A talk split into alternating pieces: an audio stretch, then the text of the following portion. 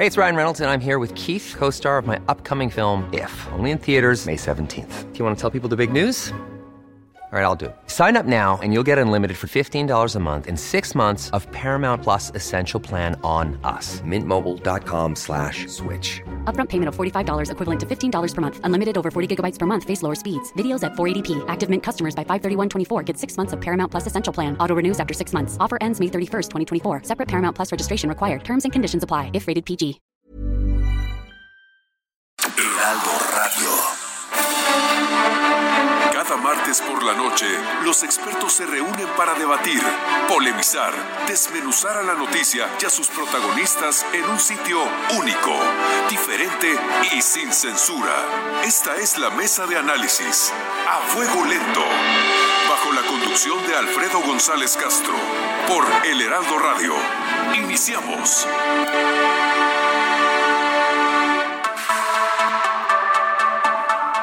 Muy buenas noches, son las nueve de la noche en punto. Los saluda Alfredo González. Gracias por sintonizarnos en una emisión más de la Mesa de Opinión a Fuego Lento. Les recuerdo que estamos transmitiendo completamente en vivo desde nuestras instalaciones acá en el sur de la Ciudad de México y que también nos puede sintonizar en prácticamente toda la República Mexicana y allá en en el sur de los Estados Unidos.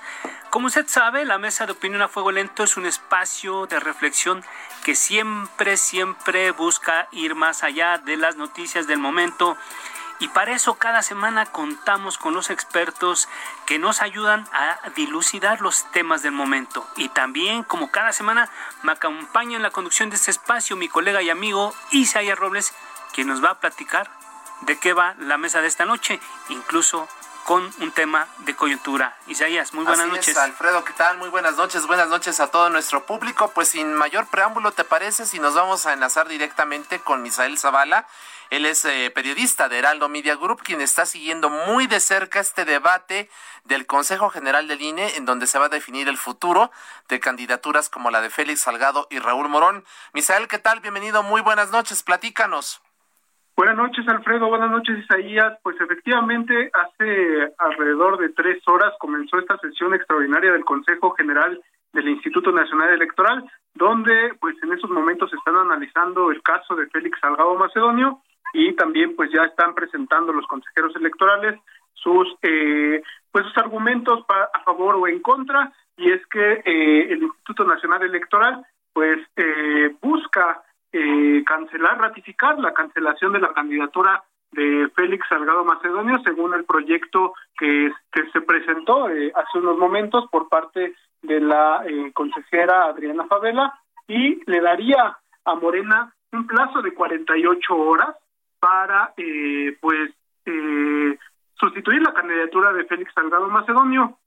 En el caso eh, de Raúl Morón, eh, más adelante se estaría pues votando esta sesión, también en esta sesión se estaría presentando el caso, pero según lo adelantó Lorenzo Córdoba, pues va en la misma situación de cancelarle la candidatura a Raúl Morón. Y eh, pues los consejeros electorales han manifestado esta situación de mantener esta cancelación debido a eh, pues eh, la no presentación de los informes de gastos de precampaña y esto, bueno, eh, también esta sesión extraordinaria pues se está llevando a cabo debido a que el Tribunal Electoral del Poder Judicial de la Federación pues también eh, mandató al INE a volver a, individu a individualizar la sanción, es decir, a cada uno de los candidatos al gobierno de Guerrero de Morena, eh, pues los van a eh, sancionar de manera individual, pero les mantienen la cancelación de este registro, no solamente a Félix Salgado Macedonio, sino también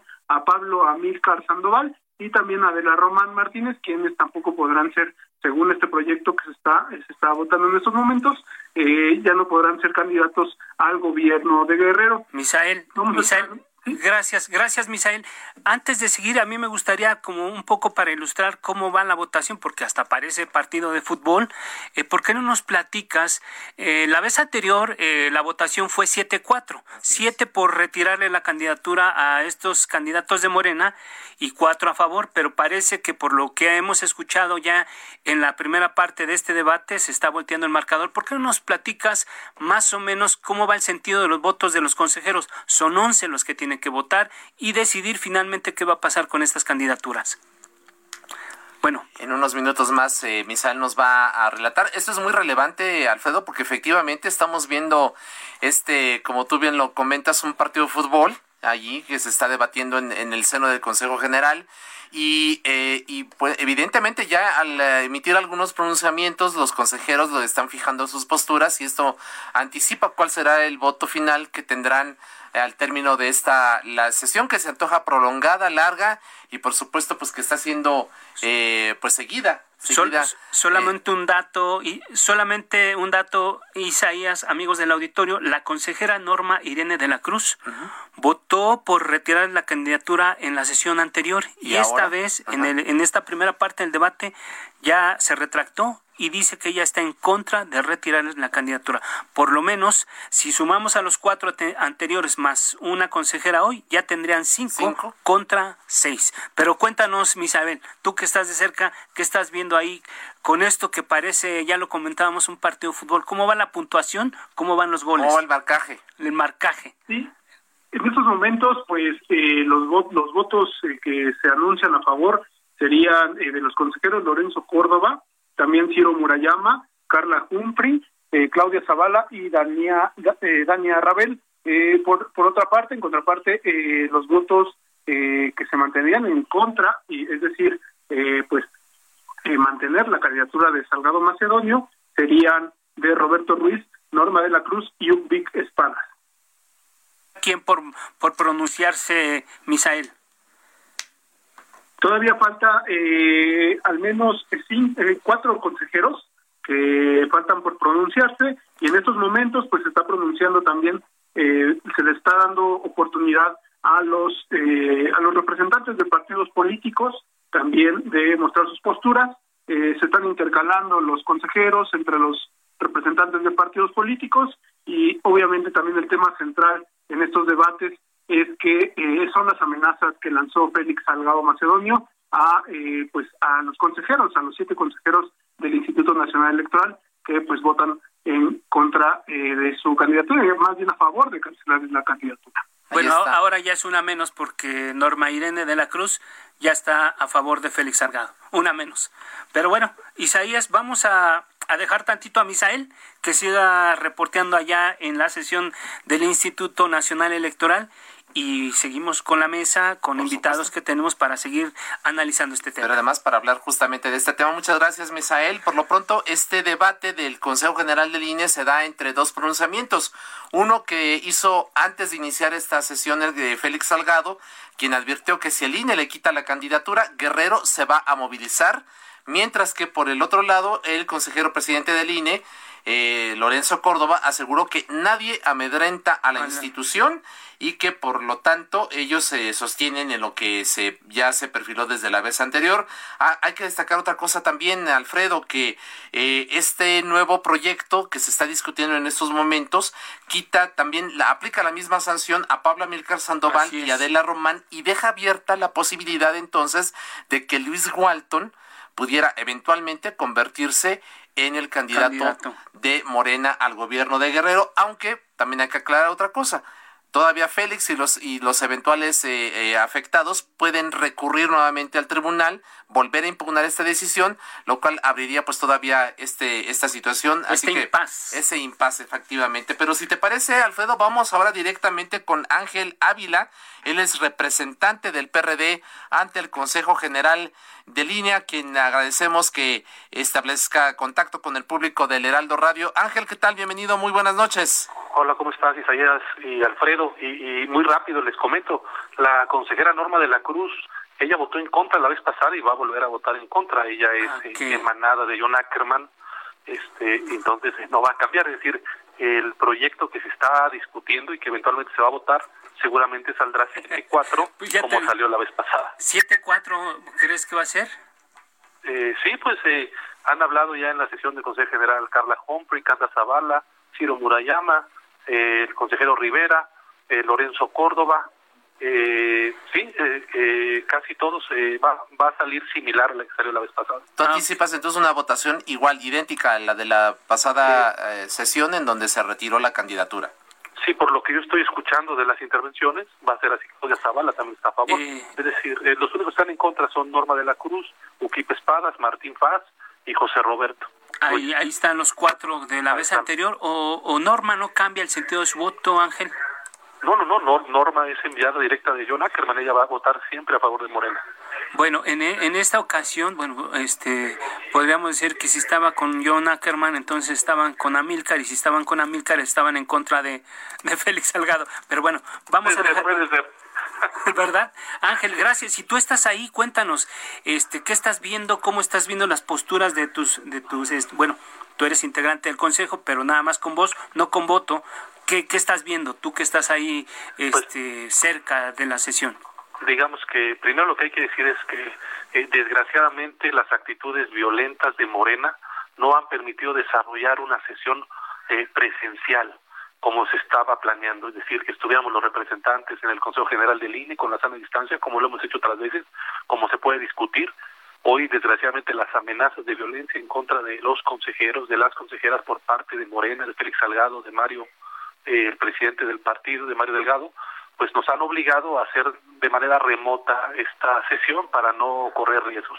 Y segundo, pues hoy estamos viendo un debate muy importante, muy amplio, que va a marcar eh, si el INE está a la altura de las circunstancias o no, y si es un árbitro que aplica la ley o se deja presionar por las amenazas tanto del presidente de la República como de su partido. Yo creo que hoy el INE va a ratificar que de lo que se trata es de que la ley se cumpla y que si algún precandidato incumplió la ley, se le debe de aplicar la sanción que la propia ley dispone, que en este caso, al no presentar informes de gastos de precampaña, al no transparentar los recursos, al no saber quién está financiando esas precampañas, no se les puede otorgar registro y eso es lo que yo eh, eh, advierto. Va a votar de nueva cuenta hoy el Instituto Nacional Electoral. Ah, eh, Mario Delgado, el líder de Morena, Ángela, ha señalado que esta sanción es excesiva y que hay otras otra serie de de sanciones a las cuales se podría objetar sin llegar al retiro o la cancelación del, del registro como candidato, como alguna amonestación o multas. A ver, platícanos, eh, eh, ¿esto es legalmente posible o, o, la ley establece ante el incumplimiento en la presentación de, de los eh, reportes de gastos de campaña, la única solución legal es el retiro del, y la cancelación del registro? este tema es netamente jurídico y lo que se establece es que estos personajes no presentaron gastos de precampaña. Es decir, la ley pudiera tener una atenuante si estos precandidatos, tanto Raúl Morón como Félix Salgado y los demás implicados, hubieran presentado un gasto, un informe de gastos de precampaña extemporáneo. No fue así no presentaron el informe de gastos, lo presentaron dos meses después, cuando era materialmente imposible revisarlo porque ya habían generado la sanción. A lo que voy es, eh, si ellos lo hubieran presentado tres o cuatro días después de la fecha, se considera que es un informe de, pre-campaña eh, extemporáneo y se puede valorar la sanción. El tema es que literalmente no presentaron, eso es lo que establece eh, el tribunal establece que sí son precandidatos cuando decían que no, establece que sí hicieron actos de precampaña cuando decían que no, establece que sí hicieron gastos de precampaña cuando ellos dijeron que no. Es decir, hoy todos los argumentos del INE están ahí. Lo que dice el INE es individualicen la sanción. Porque, eh, digamos, eh, el pequeño error en el que incurrió el INE, eh, Isaías y Alfredo, es que al momento de emitir una multa general para Morena y los precandidatos la emitió con 6 millones de pesos, pero no dijo qué le costaba a cada candidato. Hoy lo que está haciendo el INE es decir, a, a Burto, a, a, Walton Aburto tanto dinero, a Adela Román tanto dinero de multa, a fulano tanto dinero, a Félix, ¿por qué no lo pueden multar? Porque la ley dice que quien es electo candidato y no presentó informes de gastos de pre-campaña, lo que se hace es quitarle el registro, no multarlo. Y esto tiene una función de que se protege la democracia porque al no saber quién está detrás de esa campaña, qué dinero, no sabemos si es dinero público, no sabemos si es dinero del narcotráfico en Guerrero, no sabemos quién está financiando estas campañas. El sistema se defiende diciendo, si no presentaste los datos de pre-campaña, no te puedo otorgar registro porque no estás cumpliendo con la transparencia ni la equidad. Entonces, eso es, digamos, lo que se está resolviendo y por eso Mario Delgado miente cuando dice que se pueden atenuar las cosas. La realidad es que nunca presentado un informe de gastos de pre-campaña y eso es algo que además la ley lo marca como dolo. Porque mira, a Félix Salgado lo requirieron seis veces. Claro, el INE los, le solicitó seis veces para presentarlo, no lo hizo y entonces considera que lo hizo con dolo. Claro, vamos a aclararle a nuestro público, Alfredo, que nosotros hemos extendido la invitación, por supuesto, a los representantes de Morena. Están eh, ocupados viendo Sergio Gutiérrez Luna, claramente quien es representante ante el Consejo General, eh, nos ha dicho justamente eso, que ellos están en estos momentos siguiendo muy de cerca la sesión. Eh, y bueno, por ello ya establecimos contacto con Ángel Ávila y ahora lo hacemos, si te parece, Alfredo, amigos, con Obdulio Ávila. Él es representante del Partido Acción Nacional también ante el Consejo General del INE. Este, no sé si tengas algún inconveniente, Ángel, en compartir el micrófono con Obdulio. No, por supuesto. Ah, si son, aliados políticos. por supuesto, y grandes amigos además. Así es. Eh, ah, Obdulio, ¿qué tal? Bienvenido, muy buenas noches. Buenas noches, le digo que habrá que aventándola rápido porque hay segunda ronda de, de, posicionamientos en el INE y los dos estamos en la sesión. Obdulio, yo te quiero hacer una pregunta y solamente de procedimiento que se le va a preguntar a Ángel, pero pues aprovechando. Eh, supongamos que hoy votan por eh, retirarle la candidatura a Félix Salgado y a Morón y todo esto. Eh, Félix Salgado ¿qué recurso tendría? ¿Puede regresar, impugnar ante el Tribunal Electoral? ¿Qué va a pasar? Porque entonces vamos a estar, así no la vamos a aventar toda la campaña, ¿no? ¿Cómo es el procedimiento, Abdulio?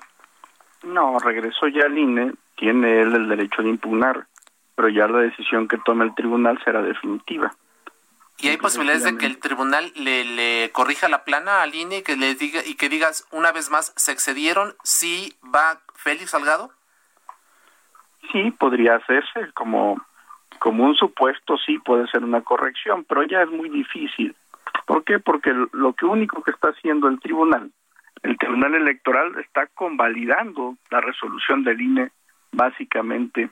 El tribunal, eh, aunque no resuelve de manera clara, aunque le envía el bulto de nueva cuenta al Instituto Nacional Electoral, sí convalida buena parte de la argumentación que realiza la, eh, eh, el Instituto Nacional Electoral. Pero la, la, digamos, la, el planteamiento que no es una orden, o sea, el planteamiento que hace el tribunal al Instituto Nacional es modifiquen la sanción porque es excesivo el hecho de que le retiren la candidatura. Y si el instituto no, no modifica la sanción, van a impugnar. ¿Qué va a pasar? Se va al tribunal. Lo único que hace el tribunal es, yo convalido que hay una vulneración a la norma electoral.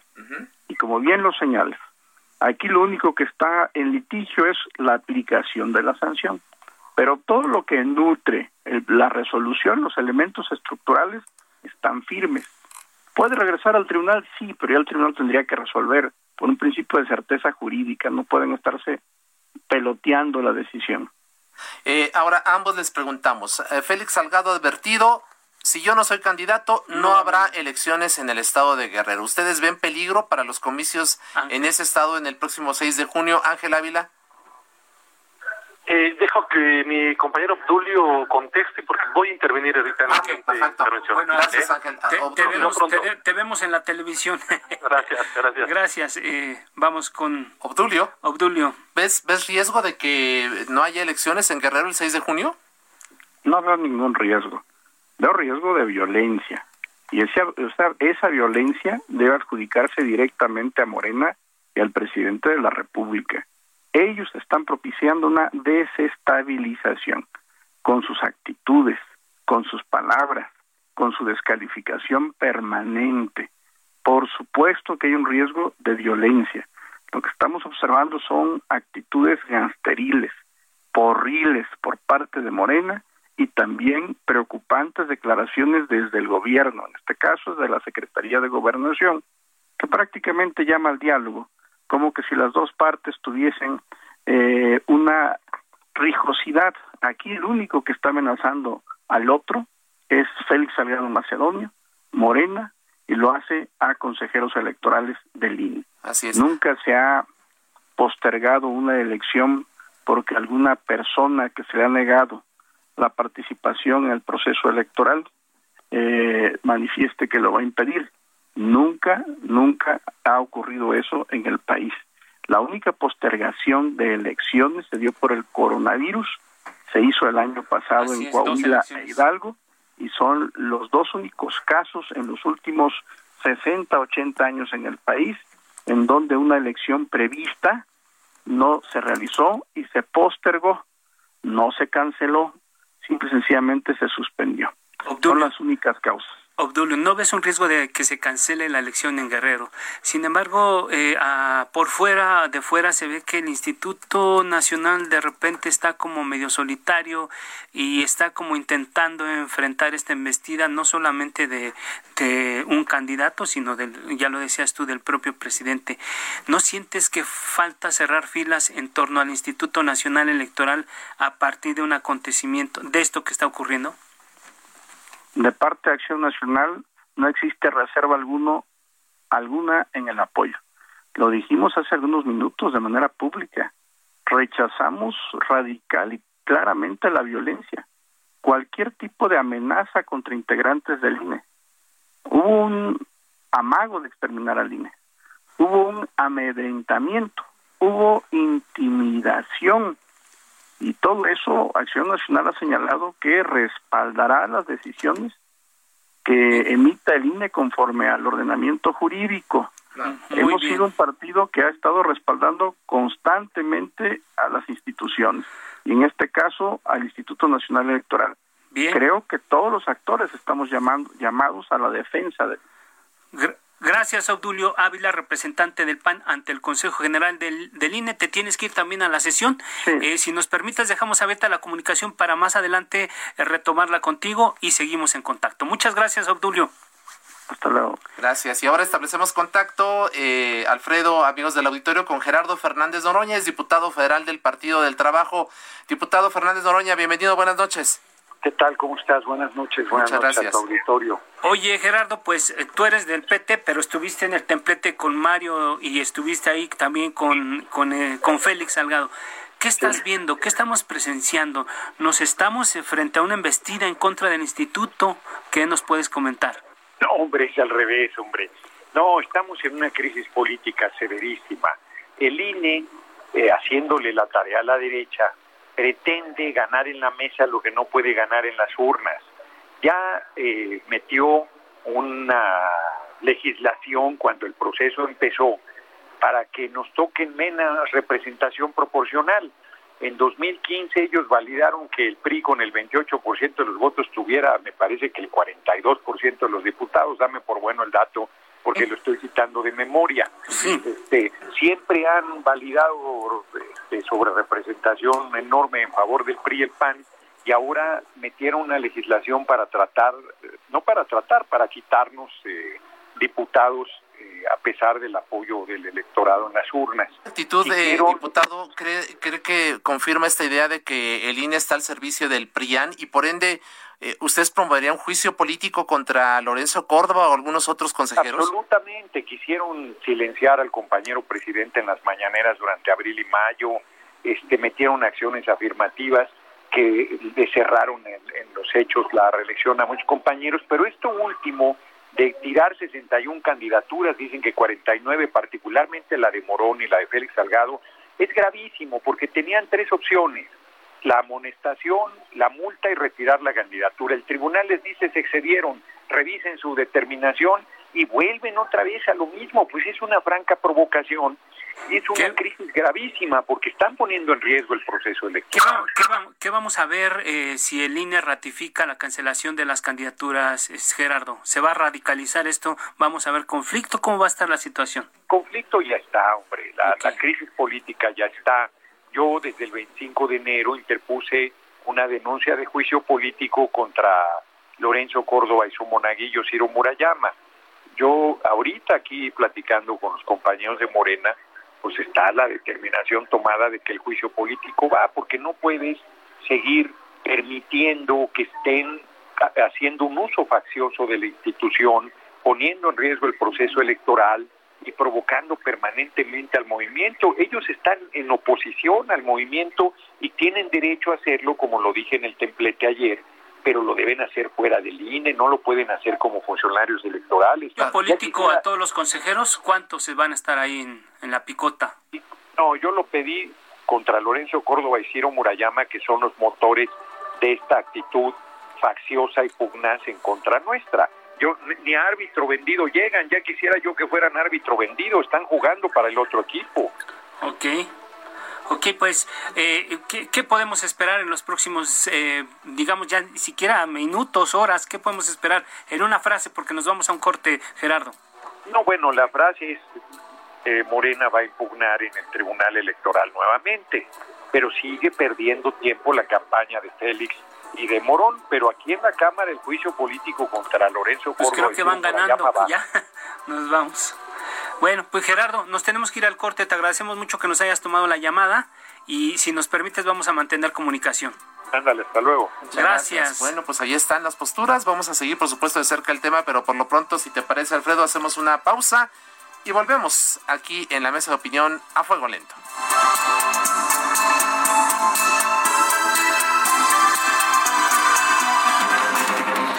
Regresamos. La polémica y el debate continúan después del corte. No se vaya. Heraldo Radio.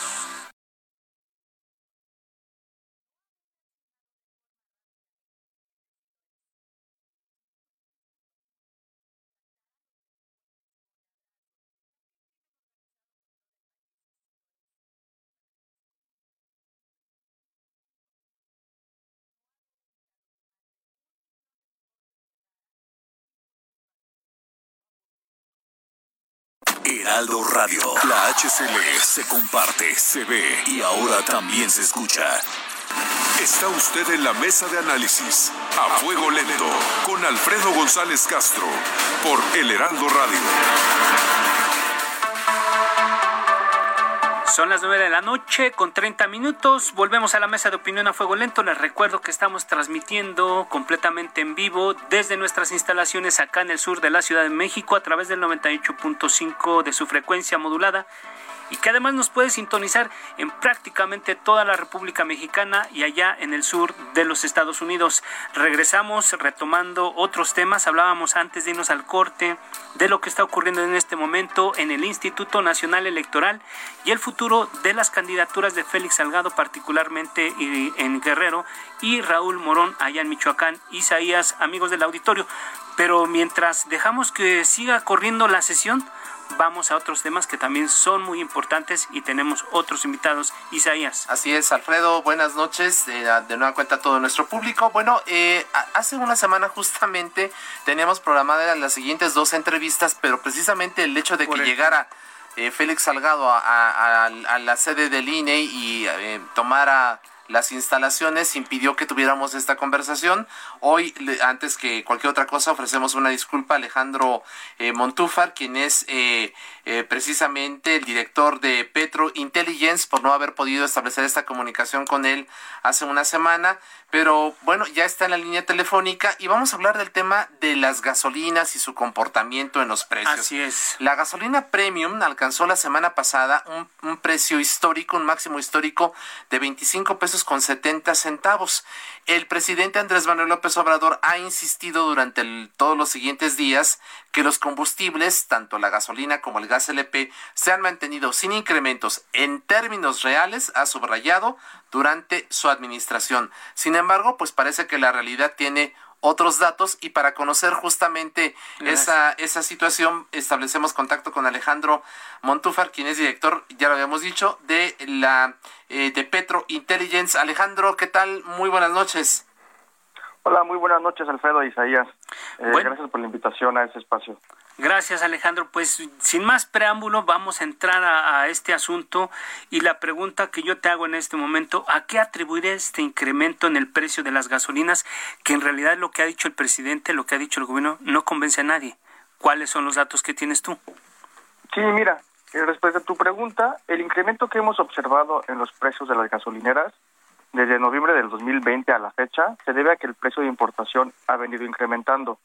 Recordemos que México importa más de la mitad de la gasolina y el diésel que se consume en el país, por lo que las variaciones en los precios internacionales sí tienen efectos directos y rápidos en el mercado mexicano. Ahora, ¿por qué estamos viendo incrementos en esos precios de importación? El incremento se está dando por la recuperación de la demanda de bienes y servicios a nivel global debido a las rondas de vacunación de la COVID-19. Es decir, la actividad económica se está empezando a recuperar y están llevando a cabo más compras de combustibles en un mercado mayorista cuya oferta de productos no está incrementando a la misma velocidad. Ese es el factor que está conllevando a presiones al alza en los precios de las gasolinas y el diésel, que es lo que estamos viendo. ¿Podríamos decir entonces, eh, en ese sentido, Alejandro, que este fenómeno será temporal? Sí, lo que esperamos es que este fenómeno sea temporal, en lo que las refinerías aceleran su producción de gasolinas y diésel para igualar esta recuperación gradual que estamos viendo en la demanda en la actividad económica. ¿Y estamos hablando de meses? De, de ¿En qué plazos crees tú que volveremos a tener una estabilización? De acuerdo a nuestros análisis, estaremos esperando a final de este año. ¿Hasta final de este año? Sí, a empezar a ver precios más bajos. Los precios que estamos viendo ahorita, eh, cabe mencionar que son precios, sí son precios altos, sin embargo son precios un poco menores a los que vimos hace tres semanas, donde empezamos a ver por varios lugares del país y en la misma Ciudad de México precios de 25,50 de premio, 25,70, etcétera. Y hablando... Ahorita sí, dime. No, dime tú mejor, termina la idea y te pregunto. Sí, como te comentabas, estamos viendo precios altos, pero no tan altos como hace tres semanas. ¿Por qué los estamos viendo ya un poco más bajos? Porque las expectativas de la demanda se ajustaron, porque la demanda se está recuperando a una velocidad menor de la que se estaba pensando. Alejandro, entonces quiere decir que este manejo de los precios en los combustibles están fuera del alcance del gobierno, del presidente, y por eso es que no hay manera de que ellos puedan controlar ni responder adecuadamente, porque pues es un reclamo que ya está creciendo cada vez más eh, ante el presidente. Sí, fíjate que en este aspecto el gobierno sí monitorea los precios de importación, los monitorea porque el gobierno tiene un mecanismo para mitigar esas alzas en el consumidor final. Esto, este mecanismo es el estímulo al IEPS, que el IEPS es un impuesto que todos pagamos al consumir eh, un litro de gasolina. Sí. De hecho, hoy en día, en el caso de la gasolina regular, el subsidio al impuesto es de 1.73 pesos por litro. Esto evita que no paguemos nosotros el impuesto total, que en su caso sería de 5.70 pesos por litro. Es decir, sí, casi 6 pesos de lo que pagamos por litro es el IEPS. Ahorita el gobierno está evitando que, está haciendo que paguemos casi cuatro pesos en lugar de los 5.70. Esto el gobierno lo va calibrando semana con semana para de alguna manera mitigar y evitar que nosotros como consumidores finales estemos pagando pues esta alza que hay en los precios, en los precios de importación. ¿Y a cuánto, Ahora, cuántos recursos están destinando para este subsidio? De hecho no tengo el dato, pero sí hemos visto, vimos las cifras al, al inicio del año que la recaudación al IEPS estaba disminuyendo por este mismo caso. De hecho, el gobierno aquí lo que está haciendo es sacrificar recursos porque para que el usuario y la sociedad en general pues pague menos en combustible. el gobierno deja de ganar, digamos. Ok, y en términos ya hablando así a ras de piso, como decimos, ¿hay o no hay gasolinazo? ¿O cómo lo podríamos, eh, qué lectura le podemos dar a esto que está pasando? Sí, mira, si hay gasolina no podemos hablar de un escenario de desabasto. Eh, ciertamente no hay desabasto, si hay oferta. Lo que estamos viendo es más bien cómo los precios están reaccionando a una mayor demanda cuando tenemos una oferta todavía un poco restringida. Pero esto, digamos, es normal en los mercados. Es un dinamismo natural que pasa en todos los mercados de, de todos los productos. De hecho, este mismo mecanismo es el que ha venido haciendo esta discusión que existe hoy de si los precios han incrementado más que la inflación o no. Si nosotros empezamos a analizar el tema de la inflación, podemos darnos cuenta que en el periodo desde que Andrés, Andrés Manuel López Obrador asumió la presidencia, que es de diciembre de 2018 a marzo de 2021, podemos observar que el incremento que ha habido en los precios de los combustibles, gasolina regular, gasolina premium y diésel, sí ha sido menor que la inflación acumulada. Ya realmente esta parte que nuestro presidente menciona en las mañaneras, que el incremento ha sido menor en términos reales que la inflación, sí es cierta. Sin embargo, también hay que aclarar que los precios de los combustibles tienen un incremento o un decremento más volátil que la inflación mensual. Aquí estamos hablando de un periodo de una fecha de inicio o una fecha de fin, de como les comentaba, decir este fenómeno. Diciembre del 2018 a ahorita marzo 21. Aquí sí podemos hablar de que sí no ha crecido más que la inflación acumulada, pero sí hemos visto meses que, por ejemplo, estos últimos meses donde el incremento sí fue muchísimo más que la inflación mensual. Ahí yo creo que hay sí hay que aclarar que son dos temas un poco diferentes y que pueden confundir un poco al consumidor final. Pero justo, justo eso, vamos a ver un aumento en la escala de, los productos de consumo, porque siempre se ha dicho, cuando sube el gas, cuando sube la gasolina, automáticamente los, los comerciantes, yo tengo que, tengo que transportar las mercancías a través de, entonces, eh, llevan el, estos costos al, al, consumidor final, ¿no? La pregunta es aquí, ¿vamos a ver un impacto en el incremento de precios de la eh, canasta básica? De la canasta básica u otros productos precisamente con, con este fenómeno que va vinculado indirectamente, como tú lo comentas. Sí, de, hecho, como ustedes comentan, es natural que cuando el precio de un insumo aumenta, el precio del producto final aumente, ¿no? De hecho, eso también lo que genera que el gobierno implemente estos subsidios al día para evitar precisamente lo que ustedes mencionan. Sin embargo, sí hemos visto ya un impacto en la inflación. Vimos, por ejemplo, la inflación de este mes sí fue un valor, digamos, relativamente alto de 4.6, que es mayor de lo que estábamos viendo en meses pasados, y esto es precisamente porque la gasolina y el gas LP y otros productos han incrementado. Eh, como lo mencionan, ustedes sí hay una relación directa. Ahora, desde mi punto de vista muy personal, los, a los, los siguientes meses que vienen no estaríamos nosotros esperando esos valores de inflación porque ya no estamos viendo, digamos, ya no vamos a ver un brinco de un precio bajo un precio alto, sino vamos a ver cierta estabilidad ahorita en esos precios altos va a ser gradual, eventualmente se podrá mover, pero ya de manera más gradual, no, no con un brinco tan grande. Más gradual, exactamente, no brincos tan altos como lo estamos viendo ahorita. Estos brincos tan altos los vemos nosotros debido a que el precio de la gasolina bajó considerablemente por el tema de la pandemia. ¿Por qué bajó? Es igualmente la misma razón, bajó porque hubo poca demanda y eso motivó a que no salía, pues simplemente, ¿no? Sí, sí, sí. Pues no, había movilidad. Alejandro, ¿y qué nos puedes comentar sobre este asunto de los de los litros que no son de a litro? La Profeco ya dijo que ha interpuesto 297 denuncias ante la Fiscalía General de la República en contra de establecimientos que colocan los llamados rastrillos en sus bombas y roban hasta la tercera parte de, por cada litro de combustible. Esta cifra o se, quedan muy muy cortos con esto con estas denuncias. Señala solo a 297. ¿Qué diagnóstico tienen ustedes sobre este fenómeno? fíjate que el ideal sí es que todas las gasolineras sean verificadas y que se sancione a todo aquel pues, que no esté cumpliendo con la ley. Sin embargo, yo creo que sí hay que reconocer que la Profoco también tiene recursos limitados. Por eso mismo puede ser que los resultados nos parezcan nos parezcan un poco conservadores. En mi opinión, yo creo que la Profeco sí está haciendo un gran trabajo con el tema de las verificaciones y con, el programa de quiénes tienen los precios, ya que es una herramienta que se está difundiendo. Okay. Digamos que el sector gasolino sí está tomando en cuenta esta herramienta de difusión de información completa para el usuario.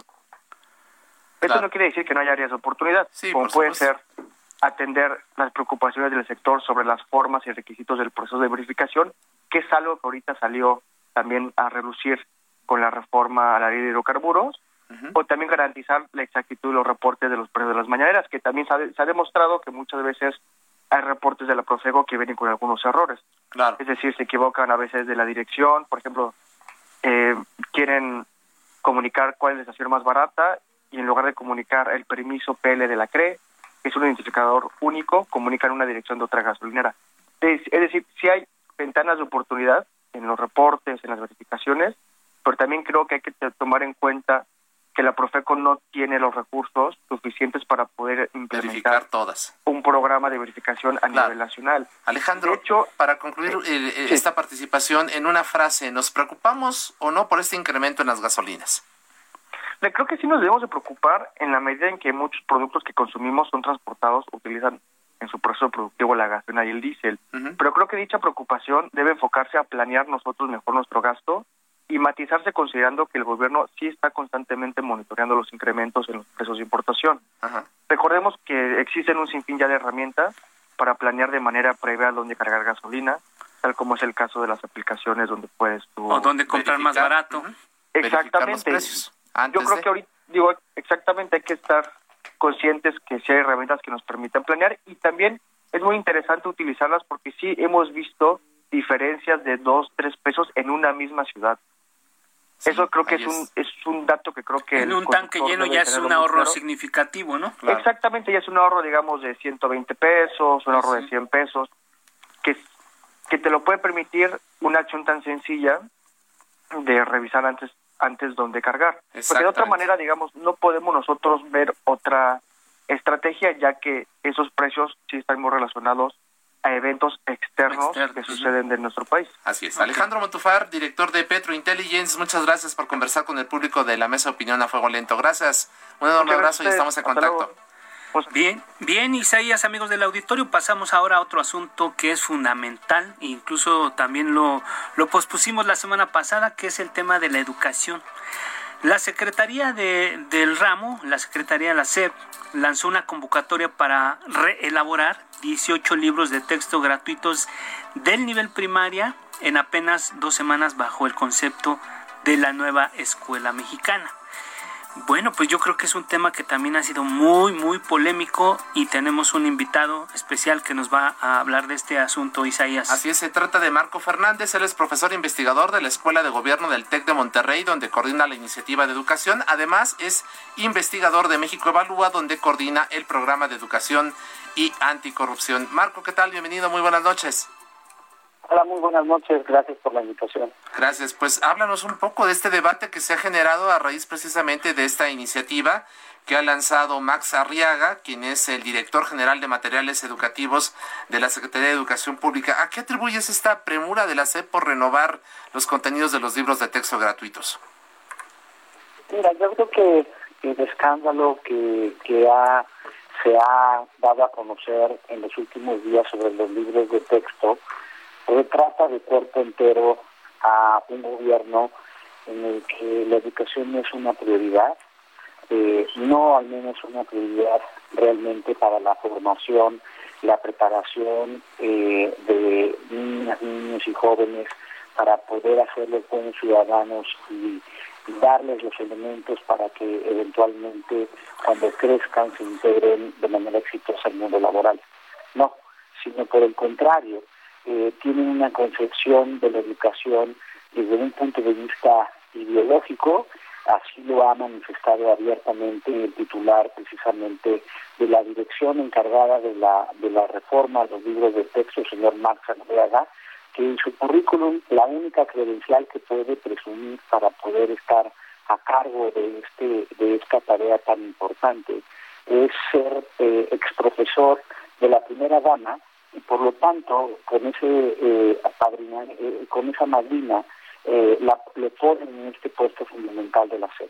Y eso es gravísimo porque para cualquier mamá, papá que nos está escuchando, para los tíos, abuelos, los libros de texto son un instrumento fundamental para los docentes, para que ellos puedan con sus alumnos este, aprender desarrollar los conocimientos de las distintas materias que se involucran tanto en primaria como en secundaria.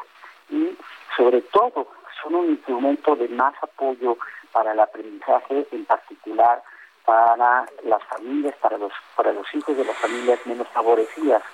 El hecho de pretender que en dos semanas se pueda hacer lo de un trabajo que lleva nueve meses a un año y donde además ni siquiera se tienen finalizados los, los programas de estudio.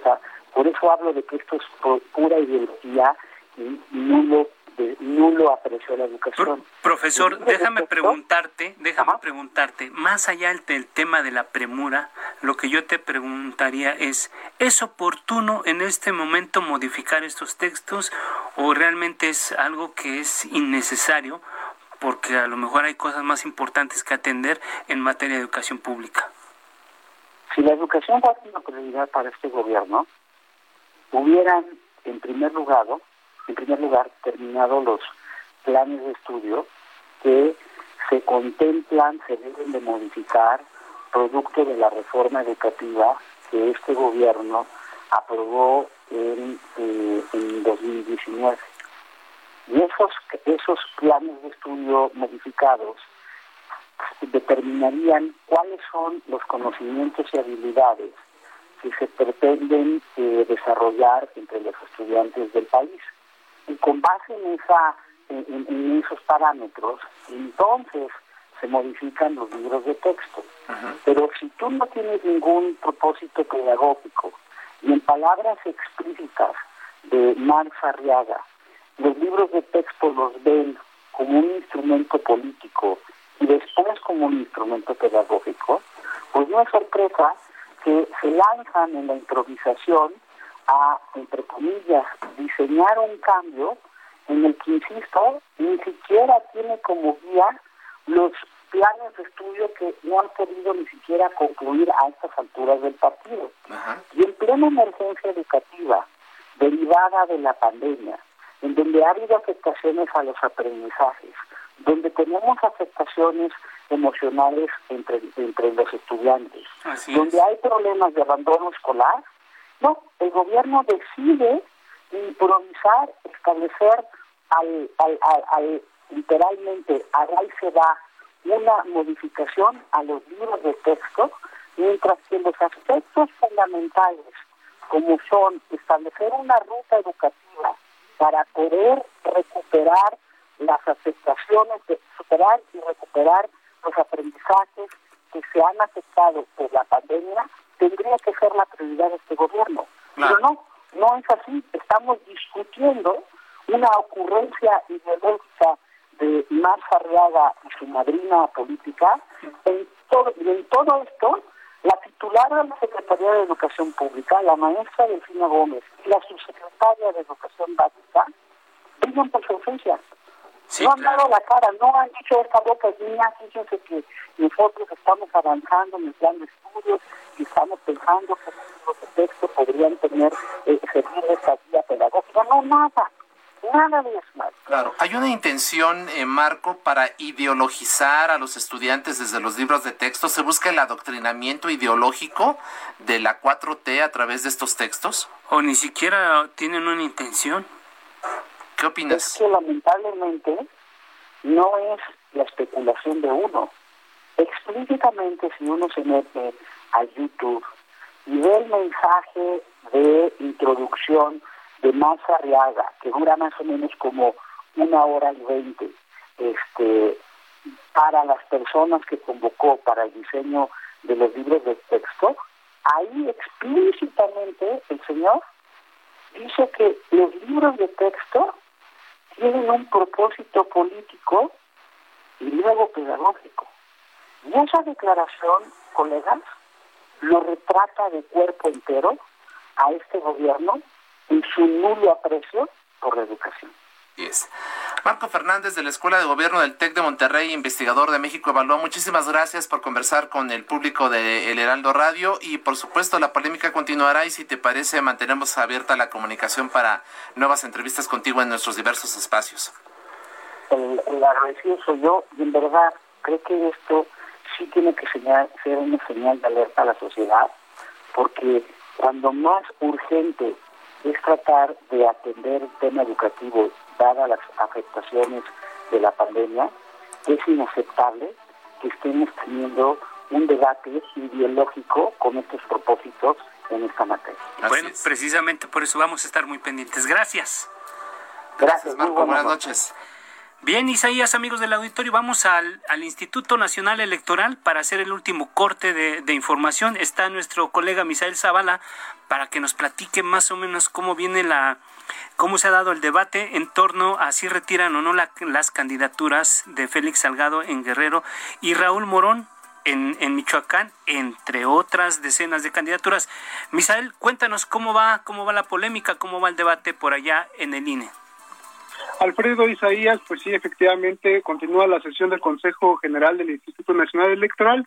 Es un debate muy cerrado debido a que, bueno, hasta este momento seis eh, consejeros han mostrado su intención de eh, retirar la candidatura a Félix Salgado Macedonio eh, de nueva cuenta y eh, por cuatro eh, consejeros que pues no ya ya han mostrado igual su intención de no ir con este proyecto que está se está discutiendo. Los consejeros que hasta este momento han mostrado su intención en contra de este proyecto, es decir, mantener la candidatura de Félix Salgado Macedonio, son Roberto Ruiz, Norma de la Cruz, Kip Espadas y también Adriana Favela, que dijo que pues es desproporcionada esta eh, multa, esta sanción que se, le está imponiendo a Félix Salgado Macedonio debido a que pues fueron 19.800 pesos los que eh, pues no justificó en la precampaña y por esto pues se hace excesiva eh, pues esta definición de cancelar la candidatura. ¿Qué pasa con, la postura de Misael de Martín Faz? ¿También está en, contra? A ver, platícanos, eh, Misael. Sí, Martín Faz hasta este momento eh, no tenemos reportado cómo, cómo va eh, a votar, si es en contra o a, favor.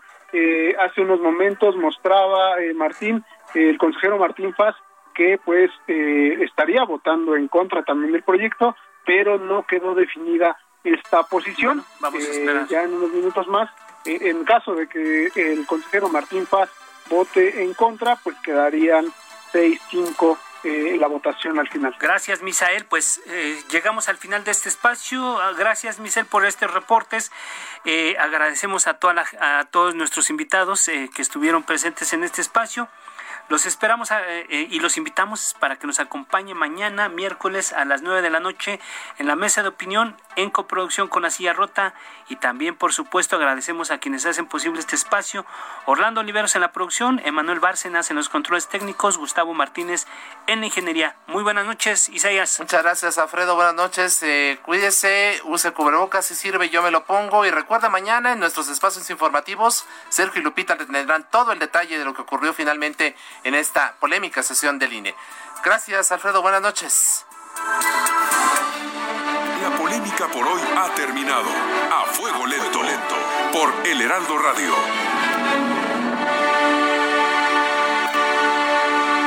Heraldo Radio.